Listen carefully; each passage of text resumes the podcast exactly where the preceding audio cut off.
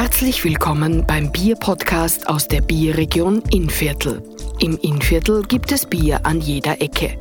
Wie viel Handwerk und Herzblut in ihren Bieren steckt, erzählen die Brauherren der Bierregion in zehn Podcasts.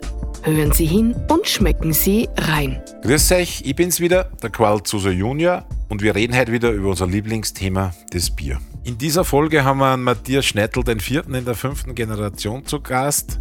Am Brei vom Schneitel, Matthias Christi. Hallo Kali. Die Brauerei ist in Gundertshausen daheim. Ja. Im schönen Oberimpfjell, nicht wahr? Also Gundertshausen, dort wo die Brauerei steht, gehört ja zur Gemeinde Eckelsberg und auch zur Gemeinde Eckelsberg gehört die Ortschaft Iben und Eckelsberg und Iben sind am Rande des Ibner Moores gelegen, einer der größten zusammenhängenden Moorkomplexe in Europa oder Mitteleuropa. Gibt dort einen Moorlehrpfad durchs Moor, der beginnt äh, zwischen den Ortschaften Iben und Hackenburg. Aber, Aber da soll der Führer dabei sein. Richtig, genau. Haben Sie es eigentlich und schon mehrere angeschaut, wie zurückgekommen sind?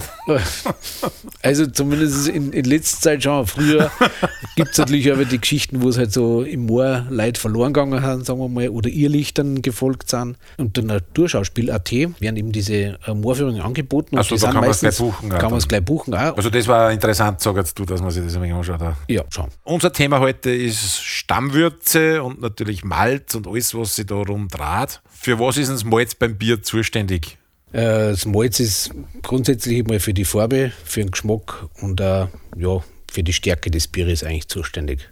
Und eigentlich so von mengenmäßig noch Wasser der zweitgrößte Rohstoff. Also das meiste, was im Bier drin ist, ist Wasser. Richtig. Und dann gleich das Malz. Genau.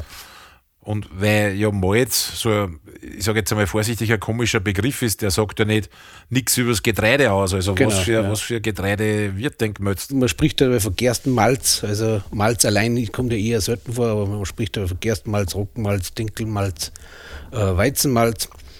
Und äh, ja, wachsen am Feld tut ja die Braugerste. Also wir verwenden ja zweizeilige Sommerbraugerste.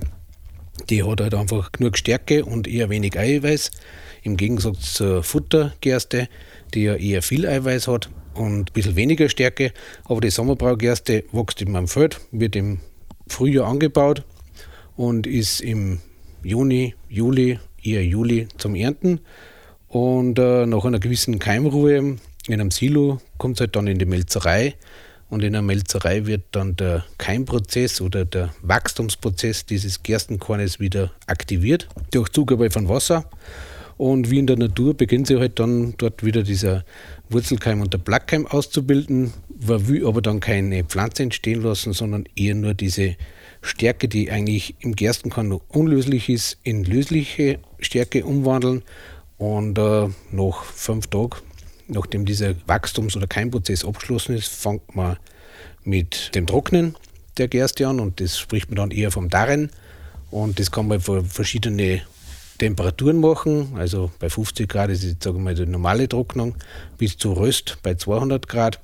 Und durch diese Form der Trocknung ergibt sich natürlich auch die Farbe und es gibt halt dann helle Malze, sind die Pilsner Malze, dann gibt es Münchner Malze, ein bisschen dunkler, Farbenmalz, Karamellmalz, bis hin zu ganz schwarz ist dann das Röstmalz. Ja, das sind jetzt ein paar paar viele Fragen ja. in der Ausführung natürlich entstanden. Du hast einmal von der Keimruhe gesprochen. Das heißt, die das Korn, und beim Korn ist es ja wurscht, um was es sich für uns handelt. Du hast jetzt immer vom Gerstenkorn geredet. Ich sage einmal, grundsätzlich ist, glaube ich, jedes Korn melzbar. Das Stärke enthält, ist melzbar, ja. Und dessen Körper mehr oder weniger nur wasserunlöslich ist. Darum muss genau. es ja vermelzen. Genau. Das wird einmal geerntet beim Bauern. Der Bauer lagert es einmal in Silo ein. Silo ein genau. Das ist diese sogenannte Keimruhe, Keimruhe von der genau, richtig. Und irgendwann wenn der Mötzer sagt, ich brauche ein Futter zum Mötzen sozusagen, dann wird das Getreide in die Melzerei gebracht und durch Weichen keimen darin, wie es das du ja gesagt hast. Genau. Also sprich, es wird gewässert, dann fängt es zum Austreiben wie wenn es wieder wachsen würde. Und durch diesen Vorgang dieses Wachstums wird eben diese wasserunlösliche Stärke in lösliche Stärke umgewandelt. Aber man will ja eben dann nicht, dass diese ganze Stärke, das ganze Stärkekorn in die Pflanze wieder aufgeht, sondern eher zum äh, Verzuckern hergenommen wird, wird halt dann genau. getrocknet. Und im Prinzip ist ja das ganz was Natürliches, weil die Pflanze hat sie ihr Wachstumspotenzial in Form von Energie gespeichert. Genau. Und das ist eben dieser Zucker oder diese Kohlenhydrate oder. Stärke oder wie man es nennen Hat will. ja jeder wahrscheinlich schon, weil er noch mal Kastanie gesehen hat oder Eichel oder wenn die halt länger in, in der Wiesen liegt, dann fängt halt die auch zum Genau. Keimen an. Und brauchen dann die Pflanzen, dass sie halt von unter der Erde an die Erdoberfläche austreiben können. Das ist die gespeicherte Energie. Und die macht sich der Brauer sozusagen zunutze oder auch der Melzer, damit er die in löslichen Zucker umwandelt. Und ohne Zucker gibt es ja keine alkoholische Gärung und ohne Zucker deshalb oder Malz deswegen auch kein Bier. Also es ist im Prinzip, ich will nicht sagen der bedeutendste Rohstoff, aber ganz, ganz, ganz ein wichtiger Rohstoff auch fürs, für die Bierherstellung. Ja, und dann hast du es eh schon angesprochen, äh, beim Rösten, beim Darren kann man dann auch nur mal diese Unterschiede ausarbeiten. Also wir haben mal den Unterschied, welcher Korn das wir nehmen. Und dann die Prozesse, Weichen, Keimen sind alle dieselben. Aber beim Darren können wir wieder ein wenig unterscheiden. Da geht es nach der Hitze, wie du schon gesagt hast. Das habt ihr dunkles bei euch beim Dunkle, Schneidl. genau, da sind fünf verschiedene Malze drinnen. Also Heißt das jetzt fünf verschiedene Also Dörrgrade oder fünf fünf verschiedene? verschiedene Dörrgrade oder fünf verschiedene Ja. Malzarten, also Gerstenmalzarten. Also es Okay. ist nur Gerstenmalz, aber in verschiedenen Dar- oder Röst. Also verschiedene Farbausprägungen. Genau. Aber das ist ja nicht nur eine Vor- Farbausprägung, weil du hast ja gesagt, Malz bringt Geschmack und Farbe und eben den Körper mit ein. also genau. die machen sowohl Geschmack als auch Farbeintrag. Und was schätzt du, wie viel Malze kann man maximal in einem Bier vermischen? Ja, ich glaube, dass bei fünf, sechs dann glaube ich schon irgendwo nochmal aus ist. Weil da zwei Flaschen stehen, musst du immer mal eins aufmachen. Achso, der Maibock, ja genau. Da können wir gern machen. Dann abwalte mal deines Amtes. Er hat eh schon gut zischt. Ja.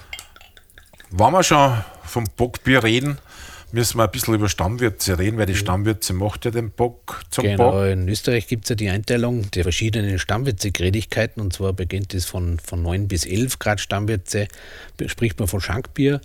Da haben wir zum Beispiel die Gundertshausener Ernte und äh, ab 11 Grad Stammwürze kommt es dann zum Vollbier, das ist dann bis 16 Grad Stammwürze und da gehören dann eigentlich alle ja, normalen oder sagen wir mal gängigen Bierstile dazu. Was Schneidl? Original, Schneidl Pilz, Meisterbräu, ähm, Stille Nacht Bier, Weißbier. Dunkle, oder? Ähm, das Dunkle ist da, also es, oder da sind eigentlich die meisten Bierstile angesiedelt und dann über 16 Grad Stammwürze gehören halt dann die Bock, Böcke dazu, wo wir halt den Festbock haben und den Maibock. Aber was ist jetzt das? Was heißt jetzt das genau. 10 Grad oder 12 Grad oder wie du es gesagt hast? Plateau, was heißt das? Ähm, da kommen wir nochmal zurück zum Bierbrauen. Und zwar haben wir ja über das Malz gesprochen und die Stärke.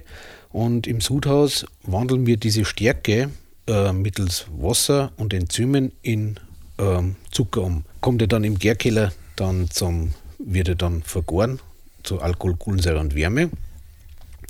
Aber diese Stammgewürze sagt eigentlich aus, wie viel gelöste Teile in 100 Teile Wasser sind und im Prinzip ist es sowas wie die Dichte. Kann man sagen, dass in 100 Liter Wasser, also in einem Hektoliter, Genau. das ist ja mal die Basiseinheit äh, Ja. von, von einer Brauerei, also dass man es richtig sagt, in 100 Liter Würze Genau. äh, sind, sagen wir, bei 12 Grad waren 12 Kilo Malzzucker gelöst Gelöst, genau, in 100 richtig. Liter Würze drin. Genau, ja. Das heißt praktisch 12 Prozent der Würze Genau. sind gelöster Malzzucker. ist gelöster Malzzucker. Genau. Und den braucht man dann, wie du gesagt hast, im Gärbottich, dass die Hefe den Genau, Zucker den dann Zucker verar verarbeitet, Genau, fermentiert in Alkohol, Alkohol, CO2 und Wärme, wie du gesagt hast. Es wird ja oft das Bockbier als Tier dargestellt, weil man ja der Meinung ist, dass, die, dass der Name Bock halt von dem Viech kommt, aber das ist ja eigentlich nicht so historisch. Ähm, das hat sich durch Überlieferungen so ergeben. Also, äh, Zu Bockbier getrunken.